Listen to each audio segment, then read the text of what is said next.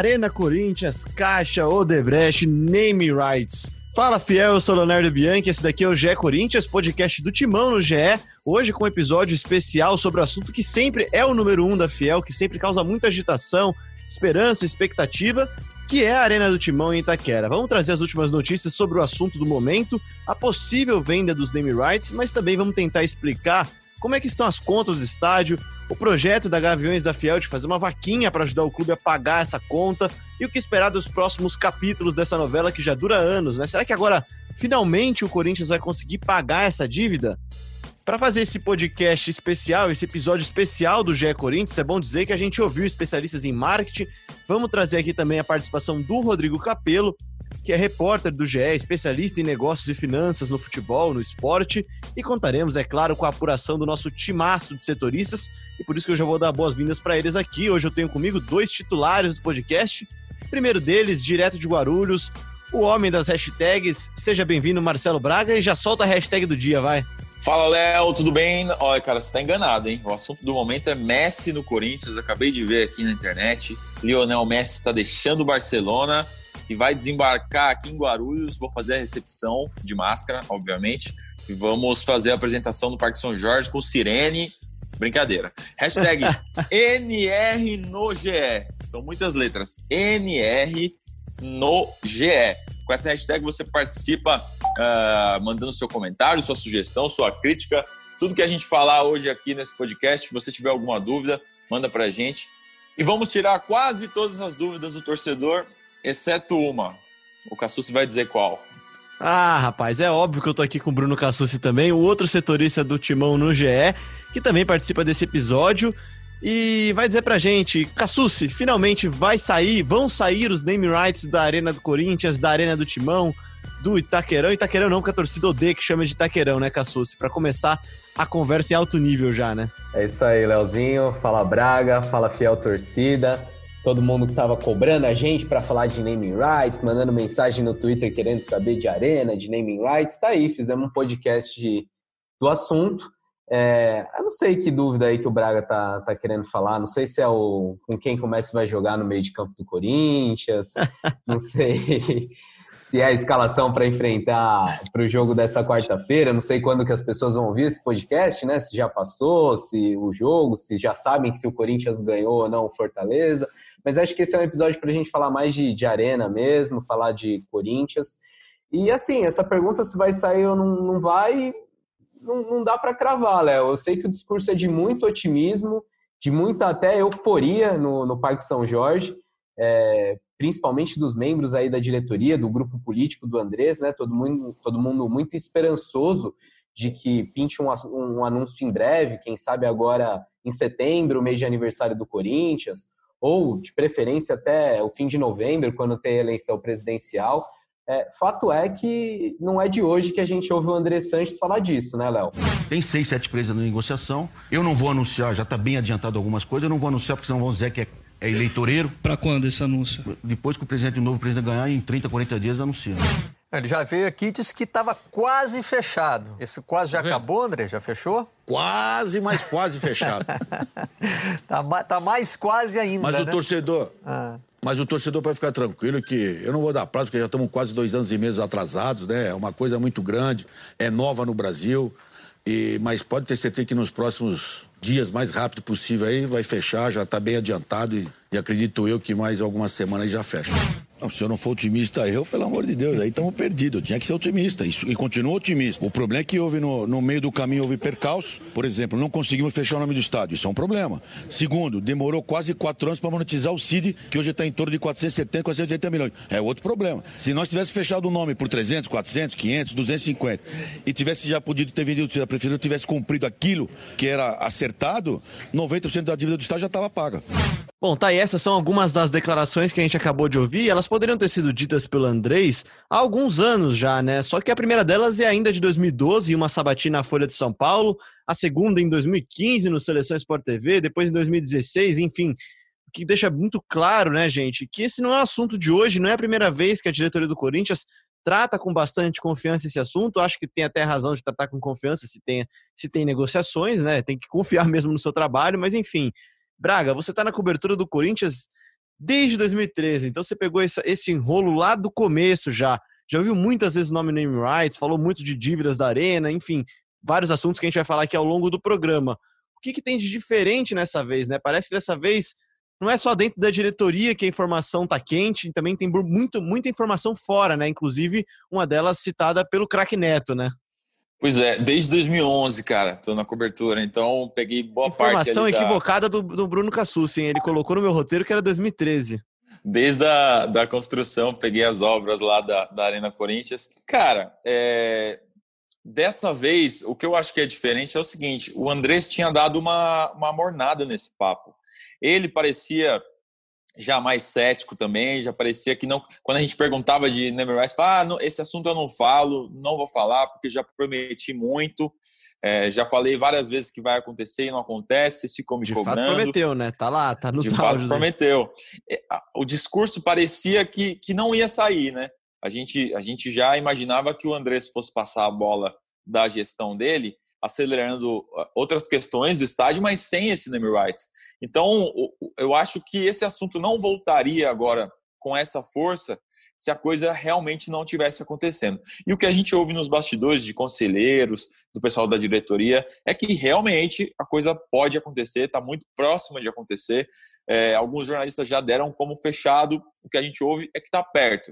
E que no próximo dia 1 de setembro, aniversário do clube, é, esse mistério pode ser resolvido. É, pois é, uma das, numa das últimas coletivas do Andrés, ainda acho que no começo desse mês, né, Cassucci, o Andrés prometeu boas notícias para Fiel em breve, não disse quais, e já começou a esquentar um pouco mais o tema.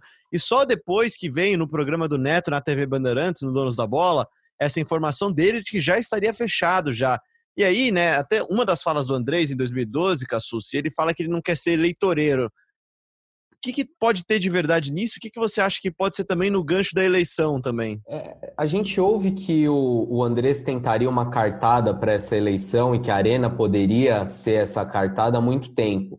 É, eu não tinha indicativos de que era o naming rights. O que eu, eu entendia da, do que eu ouvia das minhas fontes é que seria a quitação com a Odebrecht e, e uma resolução do, da pendência com a Caixa. A gente ainda vai detalhar isso mais ao longo do podcast, mas é, nas últimas semanas, como vocês falaram, o Neto deu essa notícia, o assunto esquentou, outros veículos também passaram a tratar do assunto, e de fato o que a gente ouve de conselheiros, é, de dirigentes, é que, que a negociação está mais avançada do que já teve em outros momentos. O que eu vejo como diferente dessa vez é que a gente ouve também de pessoas que, que não estão internamente no Corinthians, né? porque quem está dentro do Corinthians tem uma opinião enviesada, pode querer é, é, aumentar a temperatura da coisa para barganhar politicamente. Mas assim, o Braga é, me falou que conversou com gente de mercado e ouviu esse papo. É, membros da oposição do Corinthians também já admitem que, que o Andrés pode ter essa carta na manga. É, então, é um assunto que está quente, mas assim, com diversas pontas em aberto.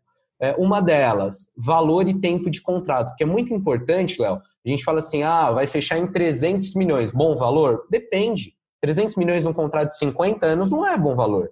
300 milhões num contrato de 20 anos foi o que a seguradora Allianz pagou para o Palmeiras. 300 milhões por 20 anos, para deixar claro. É, a gente já ouviu que pode ser um contrato de 30 anos. 30 anos, 300 milhões, daria 10 milhões por ano. 10 milhões por ano é o que paga a galera bet para estar tá na manga da camisa do Corinthians. Aí você pode falar, ah, melhor ter, ter 10 milhões por ano do que não ter nada, eu concordo. Mas você não pode, no desespero, sair fechando por qualquer valor, né? E a forma é... de pagamento também, né? Uma coisa é você receber 10 milhões por mês por 30 anos do que por ano por 30 anos e você receber 300 milhões agora e resolver essa pendência, né, Cassucci? Sim, são várias pontas em aberto e assim, acho que não tem problema nenhum eu, Braga, você, a gente chegar aqui e falar para o nosso ouvinte, olha, a gente não tem essa informação. É melhor a gente jogar limpo do que ficar especulando, do que ficar chutando. É, o Corinthians trata esse assunto com muita cautela e assim, quem centraliza isso é o presidente André Sanches. É, isso vai vazar se o Andrés quiser e o que ele quiser vai vazar, ou se vazar pelas empresas. Me parece que, que tudo isso está sendo vazado não é pelas empresas, até porque ninguém falou da empresa até agora, né? Quem é essa tal empresa que está negociando com o Corinthians. Já saíram é, diversos nomes, a gente vai também falar ao longo do podcast. Mas é isso, o Corinthians blinda o assunto e ao mesmo tempo trata com muito otimismo. Vamos ver o que, que acontece nos próximos episódios. A última informação que a gente teve, mas como o Cassus falou, não é uma informação oficial, uma informação é, de boca, de gente que está próxima à diretoria, é de que seria 350 milhões por 20 anos, o que daria aí 17 milhões e meio uh, por ano. Não é um, um valor absurdo, né? É, se você for considerar por ano. O Corinthians arrecada hoje 60 e, na última temporada, né? Essa temporada será bem diferente porque não tem público nos estádios. Mas na última temporada foi 62,4 milhões de bilheteria. Então, é, é uma, é uma renda complementar aí para os pagamentos do Corinthians, se for esses 17,5. É, lembrando que o Corinthians sonhava com 400 milhões em 20 anos, que seria 20 milhões por temporada. Pois é, esse é um dos valores que o Andrés falou também, que o Rosenberg falou, que muita gente da diretoria falou no começo, nessa conta do estádio. Nesses últimos dias, gente, muitos nomes foram especulados, né? Inclusive em redes sociais, com montagens, aquelas famosas montagens de Emirates na fachada do estádio, enfim, várias, várias, vários nomes citados. E um desses nomes citados já se pronunciou que é a empresa Magazine Luiza, né, a Magalu, mas não foi só ela, né, também, né? Além dela também tem a Ipera, né, que é a Ipera Pharma, enfim.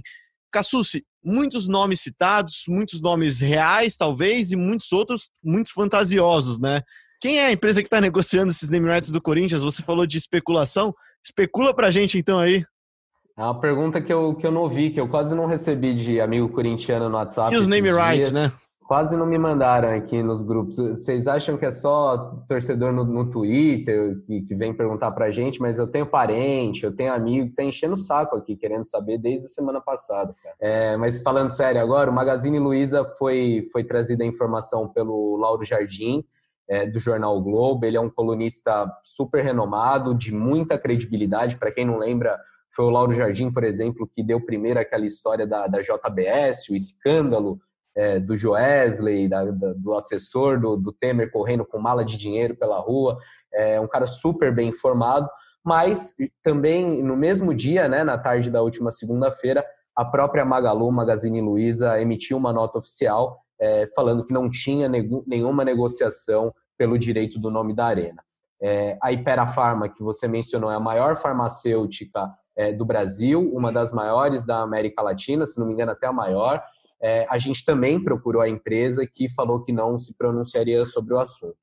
E assim, é, abrindo aqui para o nosso ouvinte, eu e o Braga a gente ouviu vários nomes. Tem um nome que a gente ainda nem, nem noticiou nada, porque ainda estamos tentando apurar, estamos vendo se, se realmente é essa, já mandando. Posso ler a resposta. Posso já, ler a resposta. Já chegou o e-mail, né, Braga? Bem conclusivo o e-mail, por sinal. Bom dia, Marcelo. Como vai? Lamento, porém não posso falar nada sobre esse assunto no momento e não tenho maiores informações. Esse foi o diretor de marketing da empresa que me mandou. Aí a gente fica, e aí? É ou não é? é não negou. Não é? é, ele não negou e não afirmou, né? No, no, momento, já é uma coisa que, por exemplo, a Magalu não cita, né? A Magalu nas redes sociais, aliás, elogiar aqui. Eu acho legal quando a empresa se pronuncia não querendo surfar na onda, ainda mais num, num assunto que é tão sensível para a torcida, né, Cassucci? Já vai lá, já encerra a especulação, fala que tem história, e tem mesmo história. Para quem não lembra, a Magaluzinho Luiza, né? A Magalu, ela patrocinava o Corinthians naquela partida contra o Vasco em 2012, na Libertadores da América, aquela partida, né? Gol do Paulinho, então, 1x0 e defesa do, do Cássio no chute de Diego Souza. Acho que ninguém nunca viu esse lance, né? Pois é, era Magalu na camisa. E o Andrés disse que disse no Twitter, né, que a empresa que está negociando com o naming, o naming rights não nunca esteve na camisa do Corinthians. Mas aí pode ser pode ser também um, uma estratégia ali da, do discurso, da retórica, porque é, a Ipera Pharma mudou de nome, então ela não teve na camisa do Corinthians com esse nome, ela teve como Neoquímica. É, tudo isso fica muito aberto. Eu entendo também essas companhias que não, não abrem detalhes. É, se ela estiver negociando, ela também não vai querer expor o acordo, ela abre, ela deixa essa margem para interpretação e nós jornalistas que, que, que nos viremos, né? É, mas fato é que muitos, muitos nomes são, são ditos é, há tempos. O Corinthians, é, vocês vão lembrar, a gente já falou de Emirates, de Qatar Airways. Acho que essas de, de, Emirados Árabes, né? Cassus e o Braga também, que está na, na cobertura há bastante tempo essas companhias aéreas dos Emirados Árabes foram as que mais apareceram e com mais força por muito tempo, né? Muita gente dava como certo esse patrocínio da Emirates, teve um monte de Mas essa, essa teve uma, uma coisa que foi a ida do Andrés mais né, uma vez, né? Emirados, né? É, eles tinham contratado lá um, um, empresário chamado Francesco Arruda, ou Francesco Arruda, não sei se tem esse. Uh, esse, esse a pronúncia italiana essa pronúncia italiana, mas era um cara que recebeu dinheiro do Corinthians, até estava vendo uma reportagem do Martim Fernandes, que trabalha com a gente, uh, publicada há alguns anos, ele recebeu cerca de 500 mil reais do Corinthians para intermediar, para conversar com o amigo príncipe dele lá, enfim, e, e, reuniões aconteceram nos Emirados e o acordo não saiu, uh, mas essas empresas aéreas foram ligadas ao Corinthians por conta dessa, dessas conversas e, e principalmente dessa viagem do Andrés para lá. Fato é, é que nesses quase 10 anos aí, desde o projeto da, da Arena Corinthians, a sua construção, a gente já ouviu muitas empresas. Mesmo agora, a gente continua ouvindo muitas, mas enquanto não tiver nada concreto, nada que a gente tenha 100% de confiança é, para trazer e para falar, olha, a empresa que negocia com o Corinthians é essa, a gente vai adotar cautela nos nossos textos, nos podcasts e tudo mais. Agora, esse o é o furo, né, Consus? Esse é o furo que todo mundo quer ter, mas essa é a barrigada que ninguém quer ter. Ninguém quer falar, ah, vai ser essa empresa. E aí chega lá na hora, não é? Que cara que a gente vai ficar com vocês, né? Exatamente, exatamente. Às vezes é melhor tomar o furo do que dar a barrigada, né? Que dá aquele erro jornalístico que quando você dá o furo, muita gente se esquece dele rapidinho, né? Passa minutos, aí já está em outro site, já está todo mundo dando a informação, mas quando você dá uma barrigada, nego vai lembrar disso por anos, por décadas. É, e, e, o que eu, que eu falava antes, Leozinho, assim, o que me chama a atenção é esse assunto aparecer agora no momento de crise econômica, né? Muita incerteza na economia por conta do coronavírus, não é só no mercado do esporte, na economia no geral. E, e essa crise pega em cheio esse mercado de naming rights, como vai explicar o professor Marcos Machado. Ele dá aula na ESPM, também na FIA. É, ele é especialista em marketing, sócio da Top Brands, com quem eu conversei aí é, nessa semana. Vamos ouvir o que, que ele fala sobre esse momento, sobre essa conjuntura de mercado aí, o que, que isso influencia na negociação dos naming rights. O que, que uma empresa busca no naming rights? Ela busca associação com a experiência que aquele espaço oferece, seja uma experiência cultural, seja uma experiência de entretenimento, seja uma experiência esportiva. Né?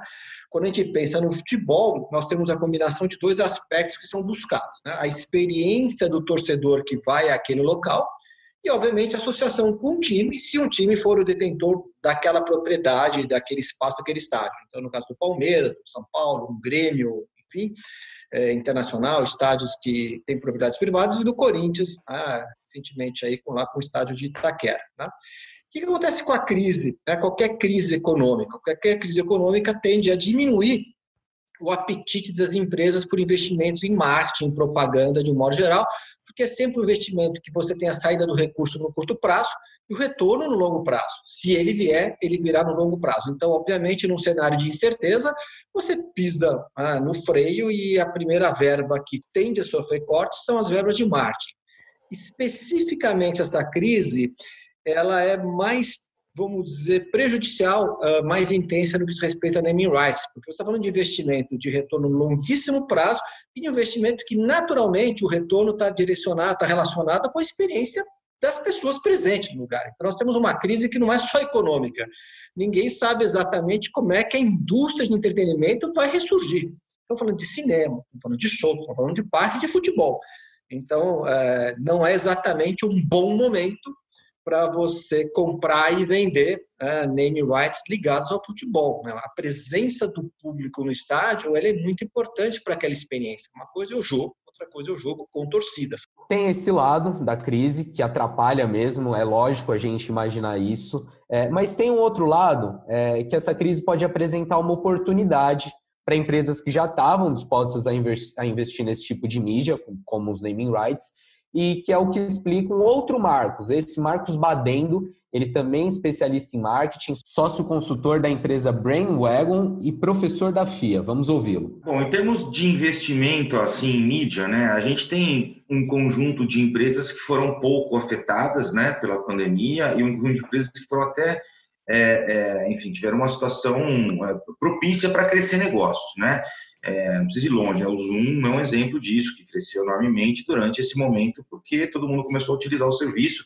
Mesma coisa alguns players aí do, do e-commerce, né? Então, acho que é, é, nesse momento também você acaba tendo, às vezes, algumas disputas, é, esses players começam a crescer muito, então eles acabam entendendo que vale a pena alocar investimento.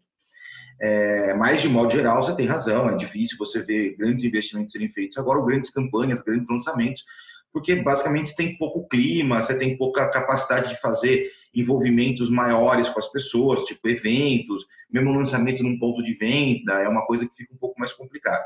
Mas não quer dizer que também que os investimentos pararam ou que não tem empresas que crescem, tá? Então acho que é, assim, é, depende da empresa que está tá tentando, não é, fazer esse tipo de, de, de, investimento, até faria um pouco de sentido. O outro lado também, né, quando a gente olha a questão econômica, é uma questão de oportunidade, né?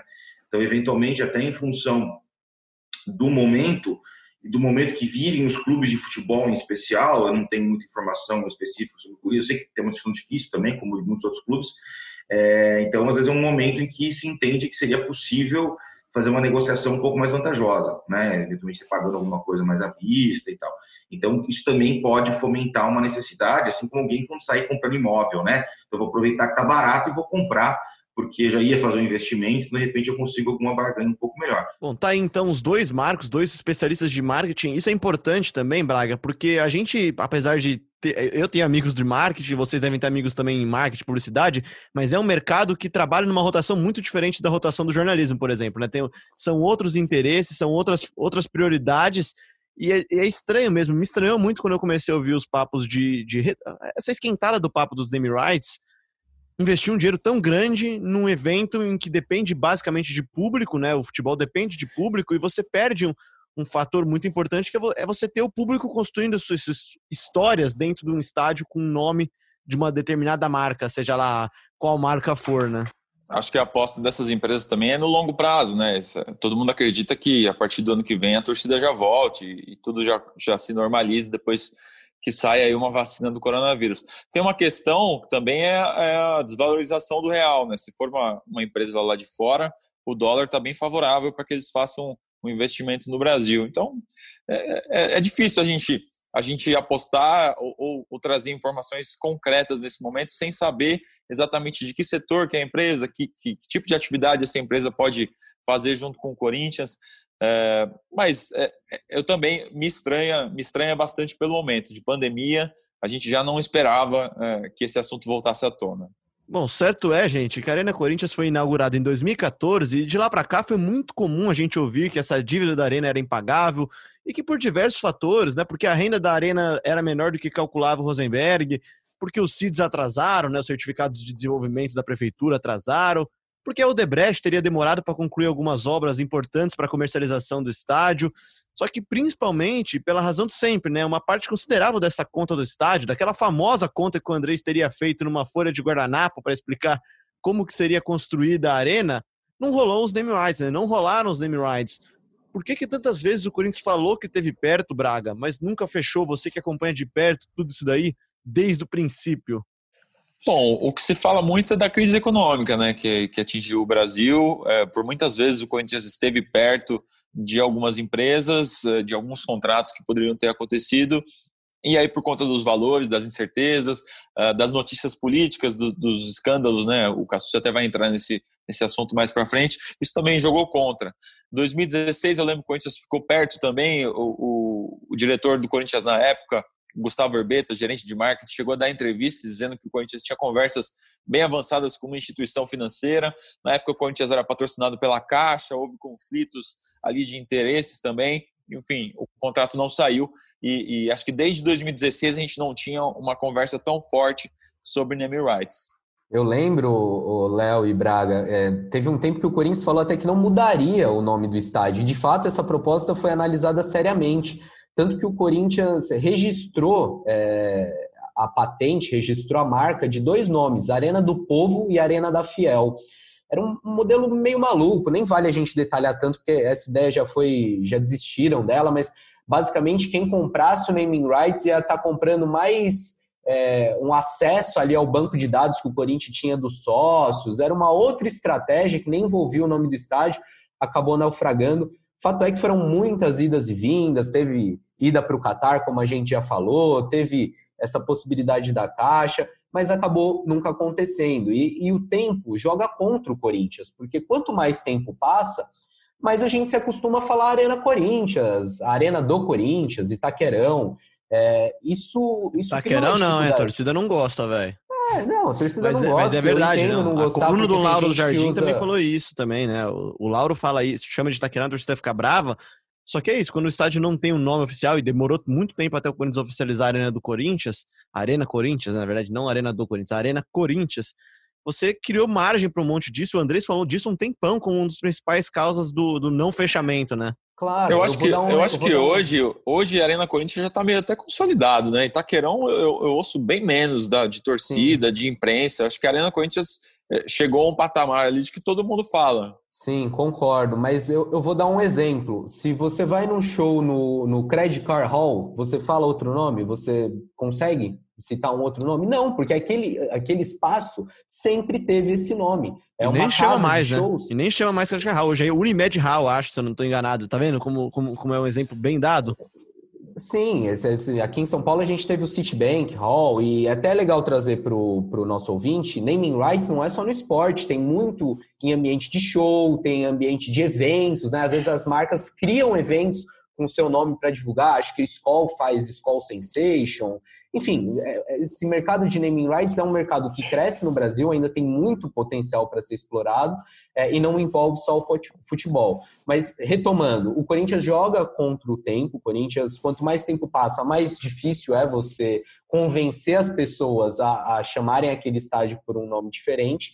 E tem um outro fator importante que a gente não pode esquecer, o Braga mencionou, é que infelizmente o Corinthians foi muito vinculado a. O Corinthians não, né? A construção da arena foi muito vinculada a, a episódios negativos, a notícias ruins, é, num passado recente. Por mais que não haja comprovação, ninguém tenha sido condenado, só o fato de sair na mídia, é, dos rivais falarem, isso vai, vai desgastando a imagem disso, é, a imagem do, do estádio, e faz com que muitas empresas fiquem com o pé atrás. Até sobre isso eu conversei com o professor Marcos Machado, ele tem uma explicação bem legal, vamos ouvir o que ele diz sobre esse tema. Você tem a construtora, teve uma operação né, que envolveu crime, delação premiada, acordo de leniência, tem uma questão de dívida que não está equacionada, tem a questão de Caixa Econômica Federal, vai executar dívida, de quem que é o estádio. Então tem um embrólio aí, né, além de, de riscos contratuais, né, de quem que é a propriedade. Né, quer dizer, quem está negociando é, o proprietário legítimo ou alguém que pode perder a propriedade por conta de uma execução? Quer dizer, existem algumas questões é, nebulosas com relação a, a, a, questão contratual, a segurança do comprador, existe uma questão de imagem. Ninguém quer estar no noticiário associado a uma questão negativa. Né? E como o futebol envolve rivalidade, como você já bem disse, e mesmo a rivalidade sadia, ah, envolve memes, brincadeiras, né? quer dizer, ah, aquele estádio foi feito com dinheiro isso, com dinheiro aquilo, etc. Não é exatamente uma associação positiva para ninguém. Então, acho que esse, esse aspecto, né, essas dúvidas que pairam com relação a essas questões, né, dívida, né, os envolvidos na construção, eu diria que é talvez um problema maior do que a questão do tempo que se passou. Então, assim, eu, eh, você dá uma busca na internet, a quantidade de notícias negativas associadas à questão do estádio do Corinthians é grande, né? porque tem, tem uma dívida e uma dívida com uma construtora que estava envolvida em assuntos que a gente sabe que não eram exatamente é, tratados com a ética que se espera. Hoje a construtora está numa nova gestão e tal, mas enfim, né? quando o torcedor olha de longe, o público olha de longe, confusa. É como quando você olha para o Oriente Médio, se você não, não tem uma ligação muito forte com pessoas da região, com toda a região, fala, que confusão, né? Aquela briga, né? Todo mundo ali brigando. Então, de longe, a coisa não é bom, não é bom que você olha, né? não é bom que se olha. Por mais que quando chegue perto você veja assim, ah, ninguém foi condenado, não houve comprovação de que de fato houve propina na construção do estádio, mas há uma, uma nuvem que paira não, ali. Não né? funciona, né? não funciona assim. As pessoas simplificam, né? A gente olha de longe, né? As pessoas, é, quem está envolvido com a real situação às vezes fica muito chateado com isso, porque às vezes a coisa não é tão feia quanto parece, ou nem é feia, Mas aquela história, quem olha da, do hemisfério norte para o Brasil, fala que país bagunçado, né? aquele confusão, né? aquela etc e tal. Mas a gente está aqui, sabe que não é bem assim, a gente fica um pouco chateado. Né? Quem olha de longe do Brasil para a Alemanha fala que aqueles caras são sérios, não sabem se divertir. O alemão fala, pô, a gente se diverte, né? o mundo olha para a gente acha que a gente não se diverte.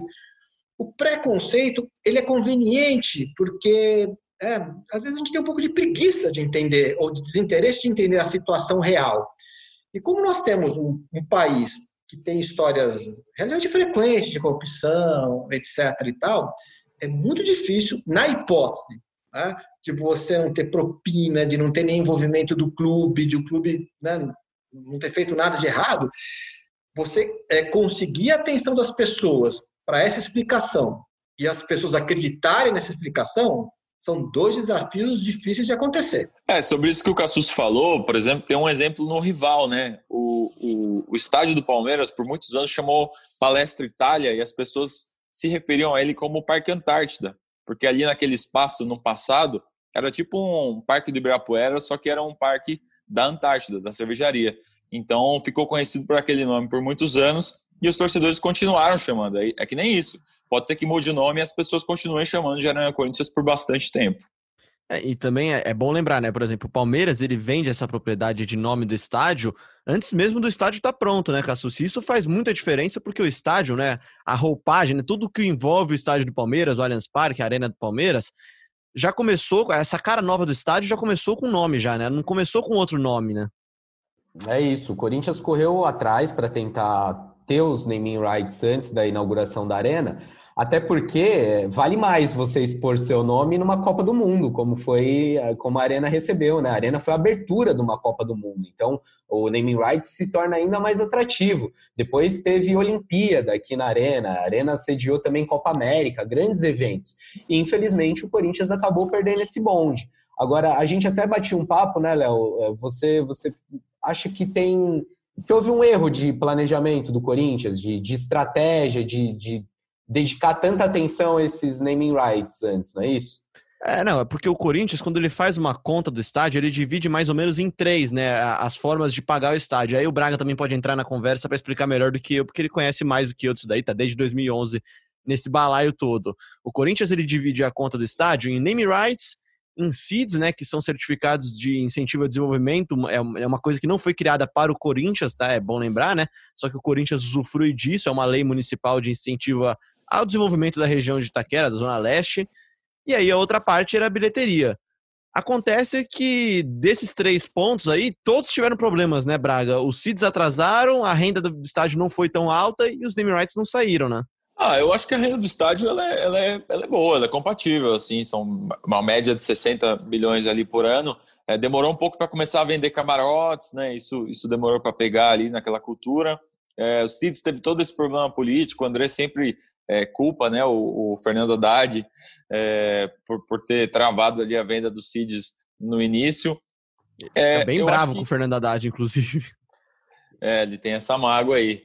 É, mas eu acho que algumas coisas atrasaram sim esse início. E, e, mas o name rights, mesmo se tivesse sido vendido de, de, uma vez ali no começo, o Corinthians provavelmente receberia esse dinheiro também ano a ano, parcela a parcela. Então, obviamente, já são aí quantos anos de, de arena? Seis anos de arena? Sete anos de arena? É, era um dinheiro que teria entrado, mas ainda não teria entrado de uma vez. O estádio não, tá, não estaria quitado se o Corinthians tivesse vendido o name rights no primeiro ano, entendeu? Eu, eu acho que não é um erro você contar com o naming rights, e acho que nem foi tão superestimado o valor pelo Corinthians, porque é só a gente comparar com o do Palmeiras, que está na mesma cidade e foi vendido por, por 300 milhões. É, eu acho que o Corinthians erra um pouco no projeto comercial da Arena. É, o Rosenberg fazia contas ali de um faturamento de 200 milhões por ano. É, isso, é isso que eu falo até, era 200 milhões e nunca chegou nem perto, perto né? Nunca chegou nem perto, porque o Corinthians não conseguiu viabilizar o estádio comercialmente como ele imaginava. Hoje, é, seis anos depois, o Corinthians está inaugurando uma clínica médica, está inaugurando um salão de cabeleireiro, mas engatinha ainda em relação a uma série de outros eventos. Por exemplo, o Corinthians imaginava que aquele espaço ia estar tá bombando de convenção, de evento, E não é isso que acontece. O Corinthians ainda está aprendendo, o que é natural, porque é um mercado novo, é uma propriedade nova que o Corinthians não sabia lidar. E acho que quase ninguém no mercado brasileiro sabia lidar com arenas, com gestão de arenas. Tem gente se capacitando até hoje, indo para a faculdade para aprender isso até hoje. Era um mercado difícil, mas o Corinthians de fato superestimou essas receitas. Agora, a gente também tem que fazer uma ponderação e defender um pouco a diretoria do Corinthians, no sentido de que, quando esse projeto foi desenhado, quando o estádio foi imaginado, a economia do Brasil era outra. O Brasil crescia 5%, 6%, era um crescimento chinês, é, muita euforia, não só da parte do Corinthians, acho que em vários cenários, e também em vários outros estádios. O Corinthians não foi o único a construir arena e o único que está tendo dificuldade para para pagar a arena. Então, a realidade econômica do Brasil e do mundo mudou e o Corinthians está tá pagando o preço disso, está tá sofrendo as consequências e tendo essas dificuldades que a gente sabe há muito tempo para pagar o seu estádio.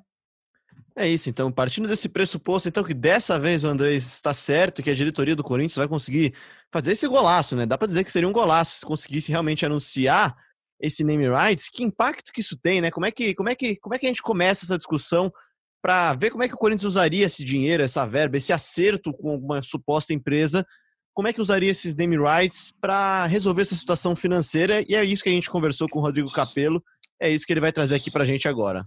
Fala pessoal do GE Corinthians, obrigado pelo convite para essa breve participação. Eu vou lembrar de uma informação importante em relação a name rights. De acordo com o contrato de financiamento da Caixa Econômica Federal, a agente repassadora do dinheiro do BNDES, com o fundo imobiliário que gere a Arena Corinthians, o dinheiro dos name rights precisa ir necessariamente para o pagamento deste financiamento público, deste empréstimo da Caixa do BNDES. Tem duas condições ali.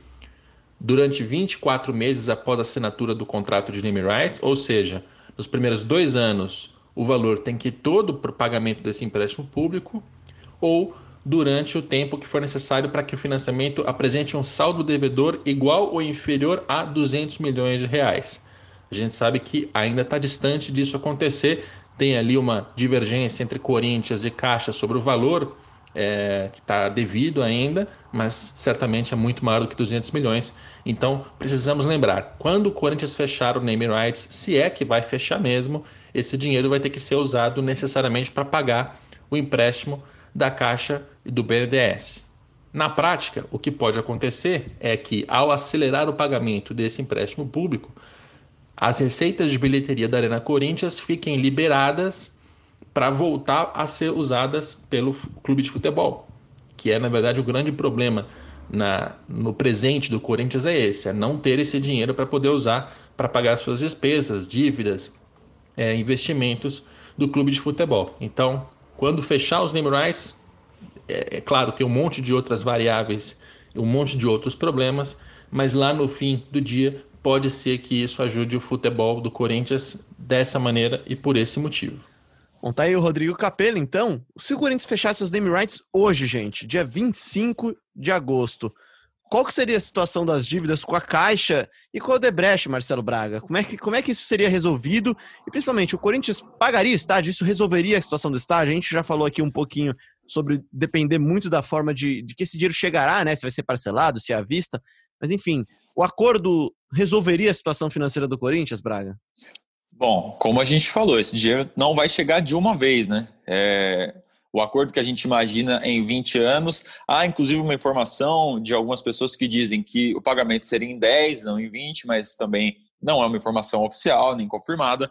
Mas, enfim, o Corinthians receberia esse dinheiro e, juntamente com o dinheiro de bilheteria, usaria para continuar pagando as parcelas da Caixa. Hoje, é, Corinthians e Caixa discutem na Justiça a relação da dívida, né? A Caixa cobra do Corinthians 536 milhões, o Corinthians discute esse valor, eh, mas a partir de um momento eh, isso vai ter que começar, o pagamento vai voltar a acontecer.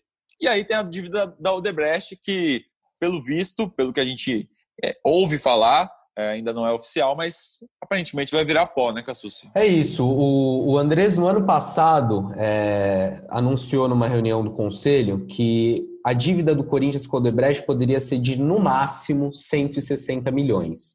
Passado um tempo, inclusive numa entrevista coletiva que deu, o Andrés começou a tratar a dívida como quitada. Não, tá tudo certo.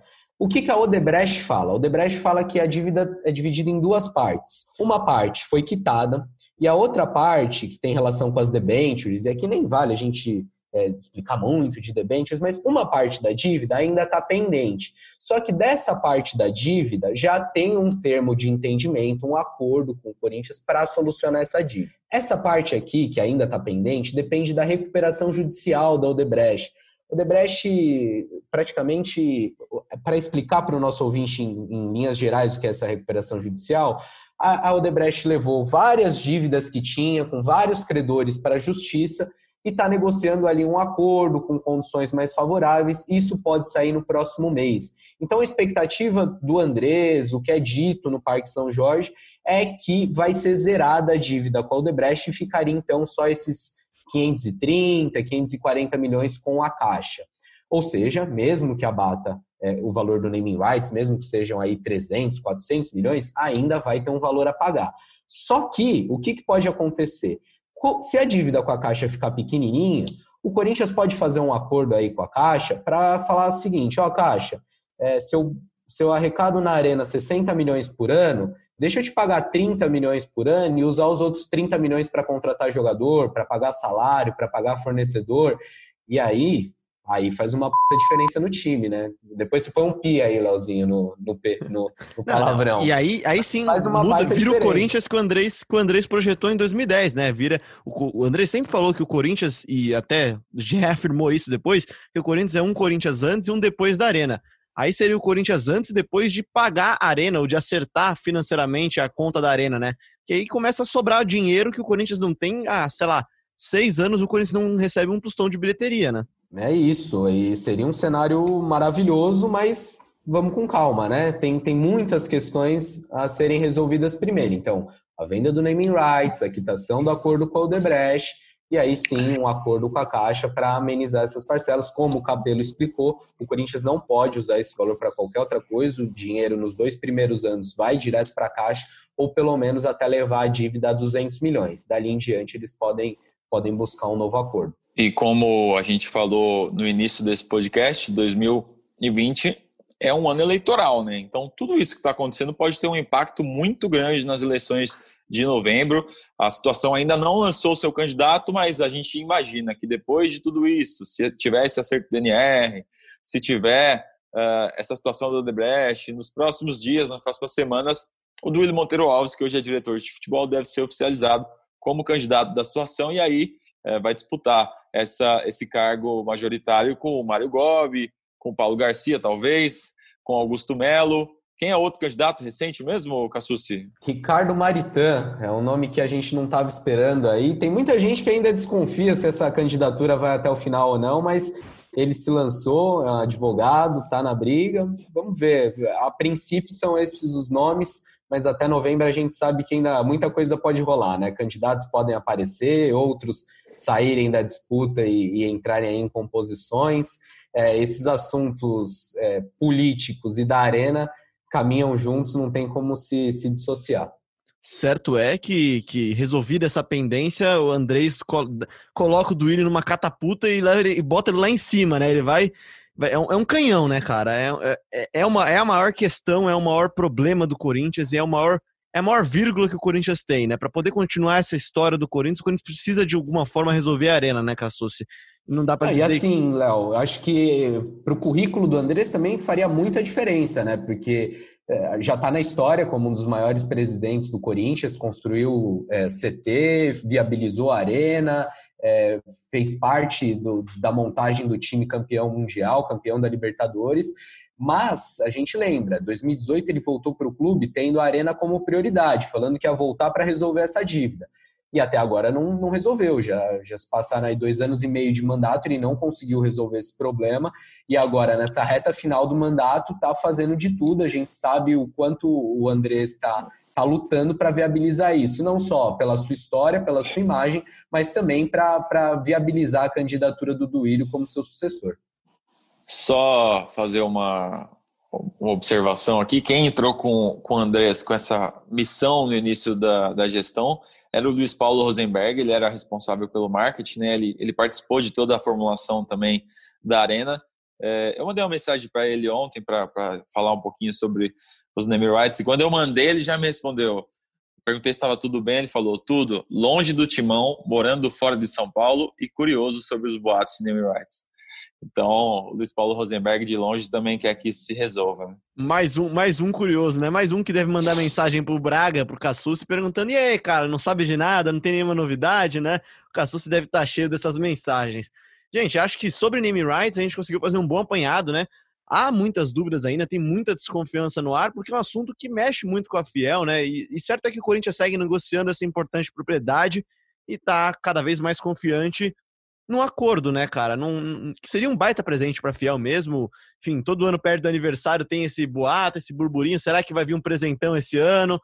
É o que a torcida espera e você acompanha todos os passos dessa longa novela no GE. Geralmente, geralmente o presente é uma camisa, uma terceira camisa de cor estranha, né? É. Esse ano o presente é, é melhor. Olha, eu vi umas montagens na internet ali falando de terceira camisa, aliás, não gostei muito não, mas esse daí a gente deixa para outro papo até. Para encerrar o podcast, a gente para encaminhar para o nosso final aqui, Cassucci, Braga, a gente acompanha muito de perto isso aí também, que nessa semana, notícia, notícia do GE. Globo, a Gaviões da Fiel, principal torcida organizada do Corinthians, começou um movimento, né? Começou um movimento de organizando uma vaquinha, né? Uma, uma arrecadação, pensando em como viabilizar uma arrecadação para ajudar o Corinthians a pagar o estádio e pagar suas dívidas, né, Cassucci? Explica um pouquinho melhor para a gente o que, que é esse movimento, como é que ele está sendo pensado, o que, que tem de viável nele. Admito que é algo que, assim, eu sempre esperei da torcida, cara. De longe, eu sempre falei, pô, cara, por que, que a torcida não tenta juntar e fazer vaquinha para trazer jogador? Acho furada, mas para pagar o estádio, por que não, né? Por que não, Léo? É, é um assunto que não, não é a primeira vez que se levanta. Acho que a novidade agora é que, de fato, tem um, tem um plano real e vindo de uma, de uma instituição grande, né? vindo da principal organizada do Corinthians, que é a Gaviões da Fiel. É, esse assunto já é dito há um tempo, mas ele é difícil de viabilizar. Você olha assim no primeiro momento e fala, pô, é fácil, né? O Corinthians tem 30 milhões de torcedores, mas desses 30, quanto de fato acompanham o time? Não perdem um jogo, acessam o GE. Globo, acompanham o Corinthians? Muito menos. Desses, quantos estariam dispostos a entregar dinheiro para o clube? É, não é uma conta tão fácil, mas eu acho possível, mesmo que você não, não quite o estádio, que você dê uma boa contribuição, poxa, seria histórico da parte da, da torcida do Corinthians. O que acontece agora é que a Gaviões está com esse projeto, já se reuniu com a diretoria do Corinthians, já se reuniu com o Caio Campos. Lá no Corinthians o discurso é bem cauteloso, bem pragmático, eles admitem que é, que é difícil levar essa ideia para frente, mas o que, eu, o que eu ouço da Gaviões é, é num sentido muito otimista, muito de vamos fazer acontecer, o projeto vai sair do papel. O que eles falam é, precisa esperar passar a eleição para saber quem vai ser o próximo presidente do Corinthians e se esse presidente está disposto não só a abraçar esse projeto, mas dar transparência. Porque assim, o que a torcida quer é que esse dinheiro não passe pelo Corinthians, não passe pela organizada, vá direto para o pagamento da Caixa, para o fundo da Caixa. E conversando com o Digão, o Rodrigo Tapia, presidente da Gaviões, ele até falou de uma ideia que é colocar um. Sabe aquele impostômetro que tem lá no centro de São Paulo, aquele Sim. relógio? Colocar um relógio daquele lá no Parque São Jorge, do valor da dívida, quanto que já foi doado para a vaquinha, é, para dar o máximo de transparência possível, porque assim, convenhamos, né, a torcida do Corinthians sente um pouco dessa falta de transparência do clube. E eu acho que se tiver transparência, é, todo mundo se sente muito mais seguro para doar seu dinheiro. Ninguém vai querer dar dinheiro para um projeto que você não sabe se vai para frente ou não, se é idôneo, é, quem que vai estar tá mexendo com esse dinheiro.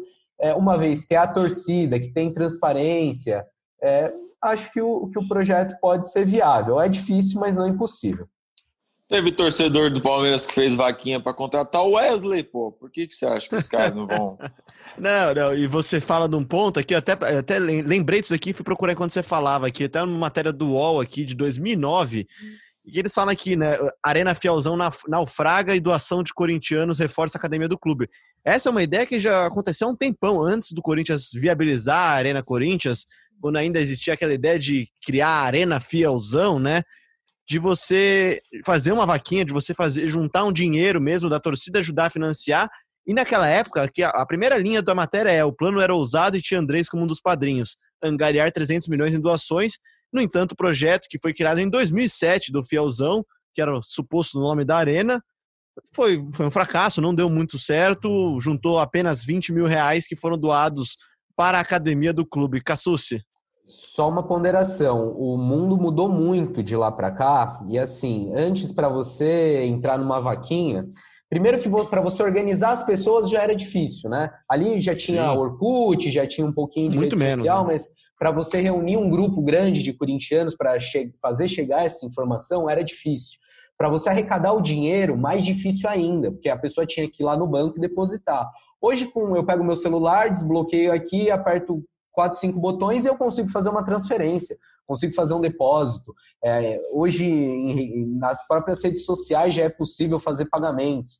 Então, isso é tecnologicamente muito mais fácil de viabilizar.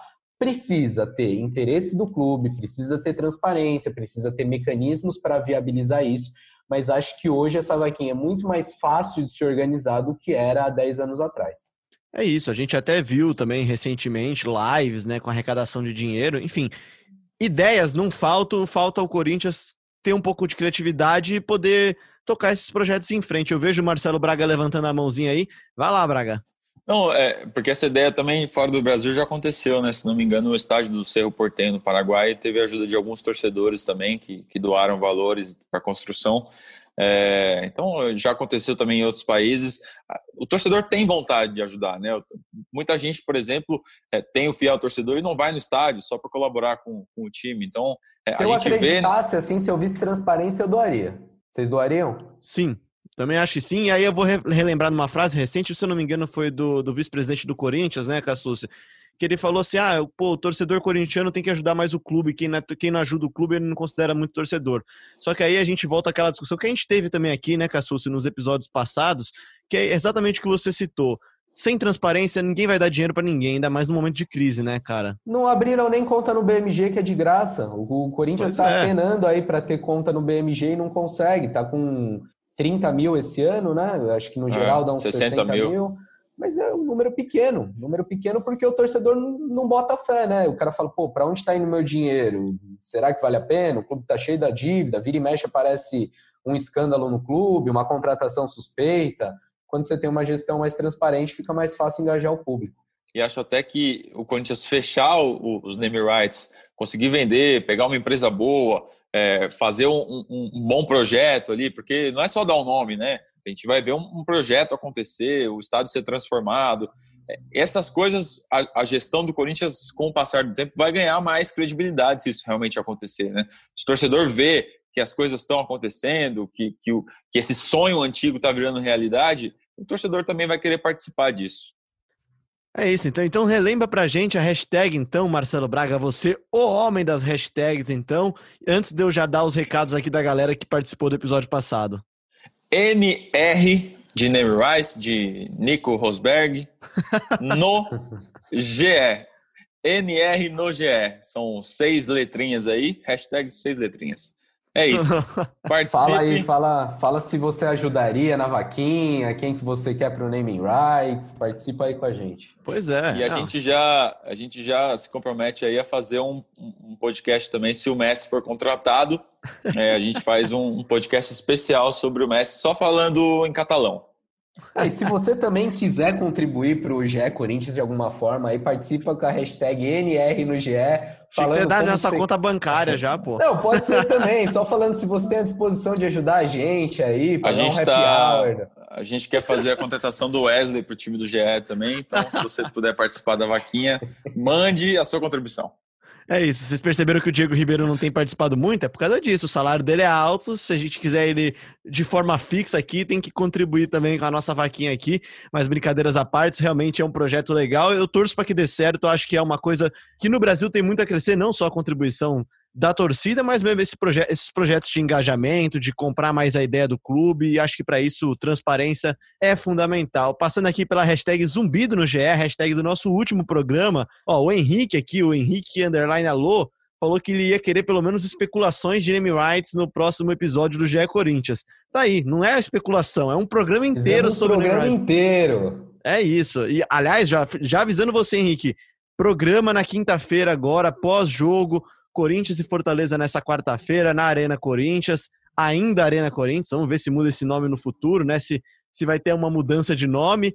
Mas Corinthians e Fortaleza, mais uma partida do Timão. Então, na quinta-feira, tem episódio do GE Corinthians. Um abraço para o Fábio Rosini, que participa aqui também falando das vendas de jogadores. O Rafael Augusto fala aqui dos, com acerto dos name rights, a Arena fica muito melhor, pensando a longo prazo, com a Arena paga mais receitas, o Corinthians tem potencial para se tornar uma das grandes potências da América. Eu acho que já é uma das grandes potências da América, né? Mas, enfim, entendi aqui o recado dele.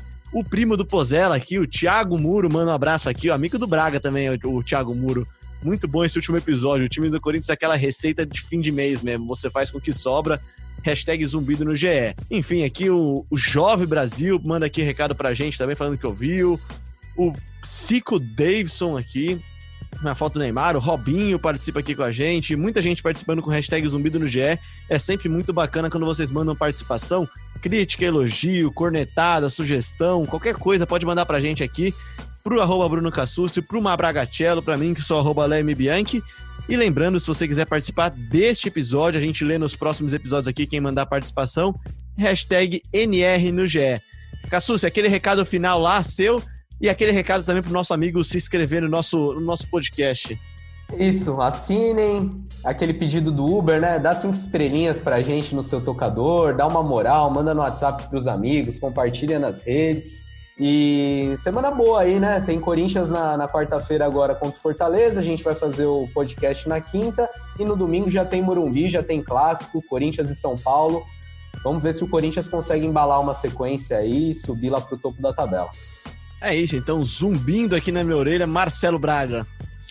É isso aí, Léo, Cassucci, você que nos ouviu, muito obrigado pela sua audiência, pelas suas mensagens. Tem sido muito legal essa troca com os torcedores. Continue interagindo com a gente, que tem sido bem divertido. É isso, a gente fez esse episódio aqui com muito carinho, tentamos nos organizar de uma forma mais didática para tentar tirar mais dúvidas mesmo, mostrar os caminhos mais ou menos, lembrar um pouquinho de tudo que envolveu o Name Rights, Arena Corinthians. Infelizmente a gente não pode chegar aqui e falar já que é a Hiper Arena, que é a Maga Arena, como, como a gente gostaria de estar falando aqui já com a resolução desse problema mas você vai acompanhar, claro, todos os desdobramentos dessa grande novela do Corinthians no GE, no ge.globo Corinthians e também com o nosso timaço de setoristas que volta no próximo episódio do GE Corinthians e todos os dias lá no ge.globo. Eu sou Leonardo Bianchi, esse daqui é o GE Corinthians, até a próxima.